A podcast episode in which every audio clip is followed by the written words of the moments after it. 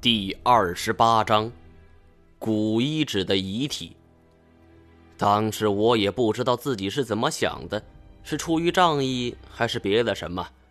老实说，在那种情况下，别说是挺身而出了，能自己一个人逃命就阿弥陀佛了。但我也不明白是怎么一回事，大概就是脑子一热吧，我立即就跳了下去。解开背上的背包，就抡圆了，照着那个蒙古武士的脑袋就砸了过去。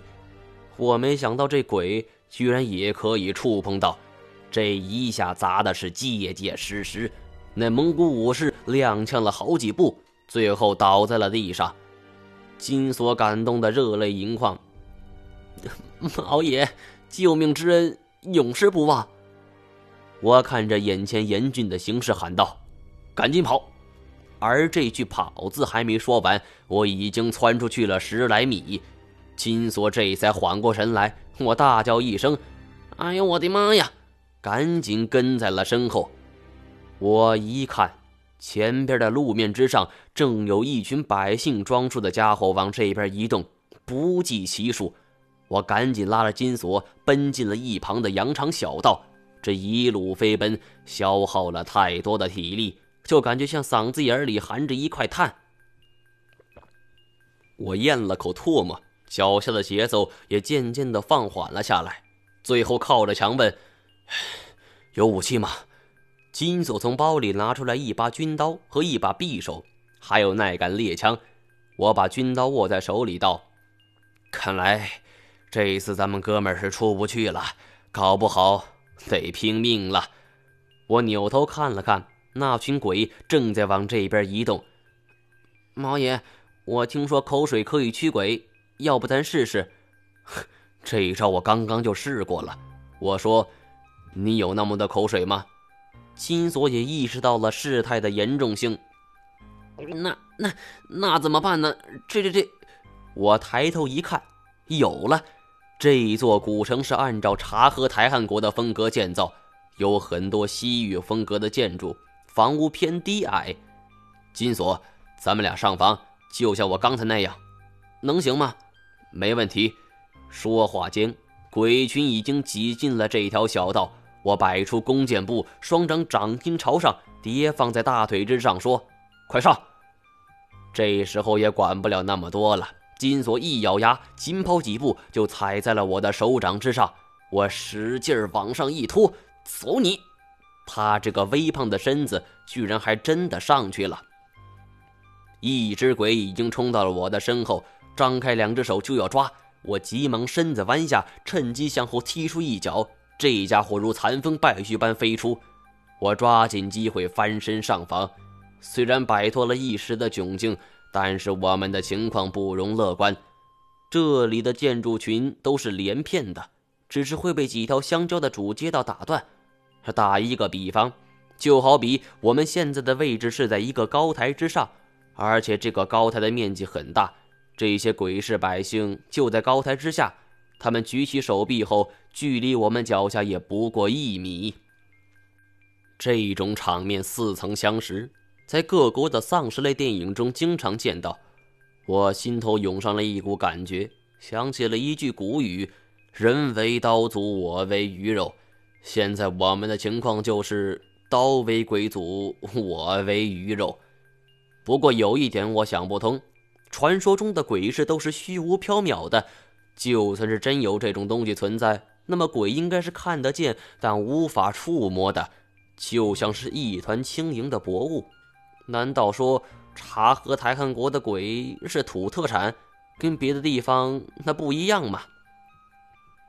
我盯着这些表情狰狞的鬼，渐渐陷入了沉思。不知道古一指祖孙两人跑到哪里去了。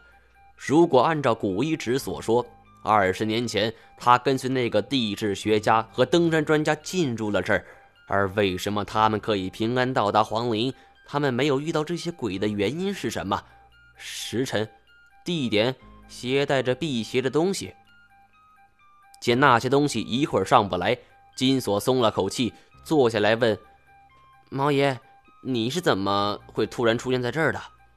这个问题我没有回答，因为我也不知道该怎么回答，反而问他：“其他人呢？”金锁摇摇头，表情有些失落。我心里一惊，糟了，该不会是死了吧？二十年前科考队在这儿全军覆没，难道说二十年后又要重来一回吗？哎，我跟他们走散了。金锁哭丧着脸，我长舒一口气，左右看看，总觉得在这种边缘地带很不安全。干脆我们往正中间的几顶房屋走去，而这样的话，万一下面的东西开窍了，突然爬上来，我们也能够有个准备的时间。现在我只希望这些东西没脑子，过一会儿就把我们忘掉了。最终，我选择了一处正中间的房屋，这里距离四周的边缘都差不多有百米，在城中能够有这样的建筑群，而且眺望远方。似乎还不止这样一处，由此可见，当年察合台汗国的国力那也不一般。确认了四周暂时安全之后，我询问了金锁的情况。金锁说：“当时我坠下了地穴，杳无音讯，而接着人面鸮就冲出了地穴。刚开始大家很慌张，但是我就开枪射击了。”当时金锁已经慌了神，连开枪都几乎是闭着眼睛打的，根本就没有瞄准。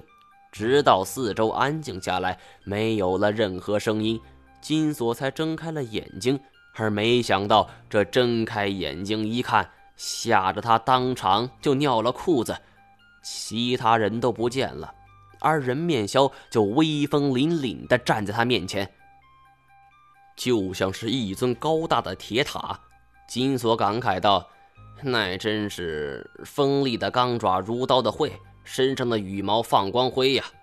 金锁这种人说话十分，听三分就是了。我催促他继续说下去。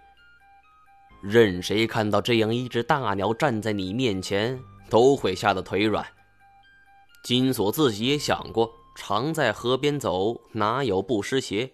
他有一天可能会死在粽子手里。要么会触动古墓机关，但无论如何都没想过自己会被一只鸟干掉。见金锁一动不动，人面鸮突然就振翅长啸，率先发难。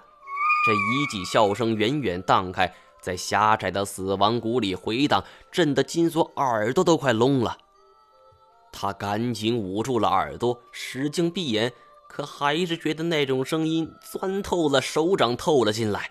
而就在这时，金锁突然觉得自己飞了起来。他睁眼一看，吓得魂儿都快丢了。原来那人面鸮将他抓住，竟然带着他飞了起来。飞机坐多了，可是那终归是有玻璃、有门、有座位的。像这种无任何保护措施，还随时可能丧命的高空作死，金锁还是第一回。他当时止不住的内心呼唤满天神佛，祈求自己能够得到一丝庇护。只要这一次不死，回去之后一定老老实实做人。我太了解金锁了，拍了拍他的肩膀，这是我认识你以来你发的最毒的一个誓了。他擦了一下汗，心有余悸。谁都说大鹏振翅九万里，但谁都没见过。但是这种鸟飞在高空的时候，我都没敢睁眼。它那时候要是松开爪子，我肯定摔得连渣儿都不剩。后来呢？后来还好，这人面鸮像是故意吓我似的。它在天上飞了一会儿，然后就急速俯冲下来，像是自由落体。我吓得够呛。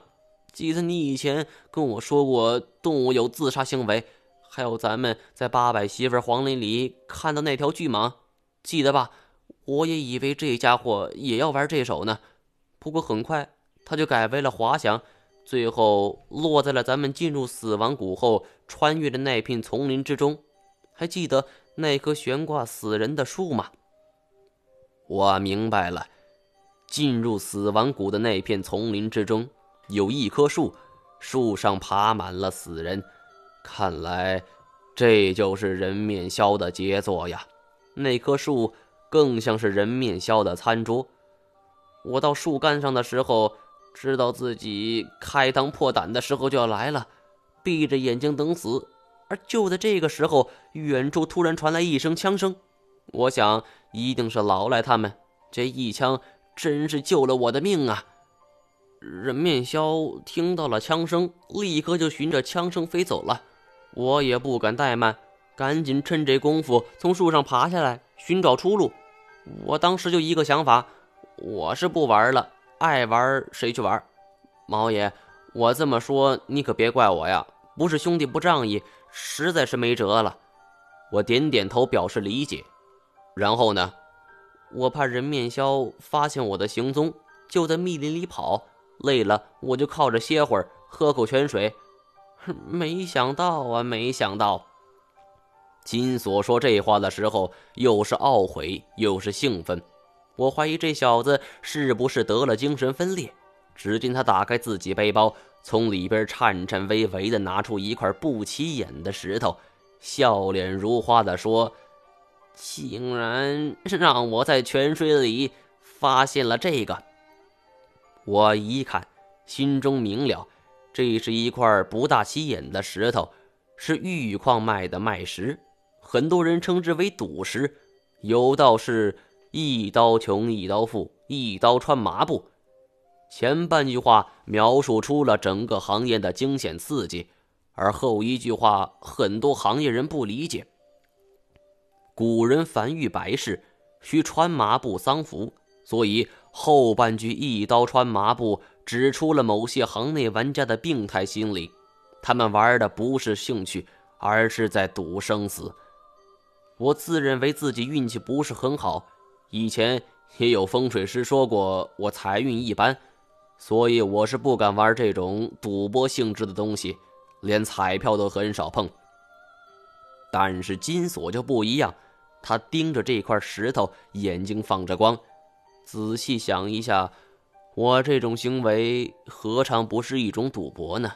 几次三番都险些把命给丢了，如今在这儿能否生还还要两说。金锁注意到了我的表情，问了句：“你咋了？”“哦，没事儿。”停顿了一下，我说道：“既然你都打算出去了，怎么又回来了？还记得？”咱们进来时看到的那条瀑布吗，那竟然是一整条的玉矿脉。说这句话的时候，他脸上的笑容都挤成了一堆。我倒吸一口凉气。假如真是像金锁所说，瀑布后边就是玉矿脉的话，其产生的价值简直是不可估量了。我本来是想多带一些赌石回去的。不过，我发现了一个不对劲的地方。玉矿脉有一条人工开凿的通道，宽度也就够一个人通过。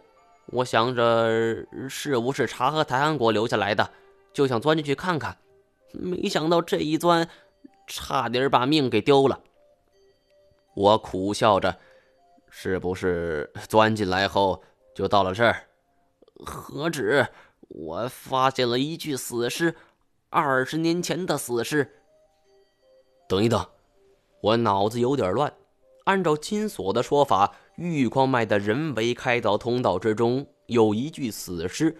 我们在地下河附近遇到了八具死尸，古遗址所指的皇陵之中还有两具死尸，加上我在乱葬岗遇到的严显江，十二具尸体，终于对上了。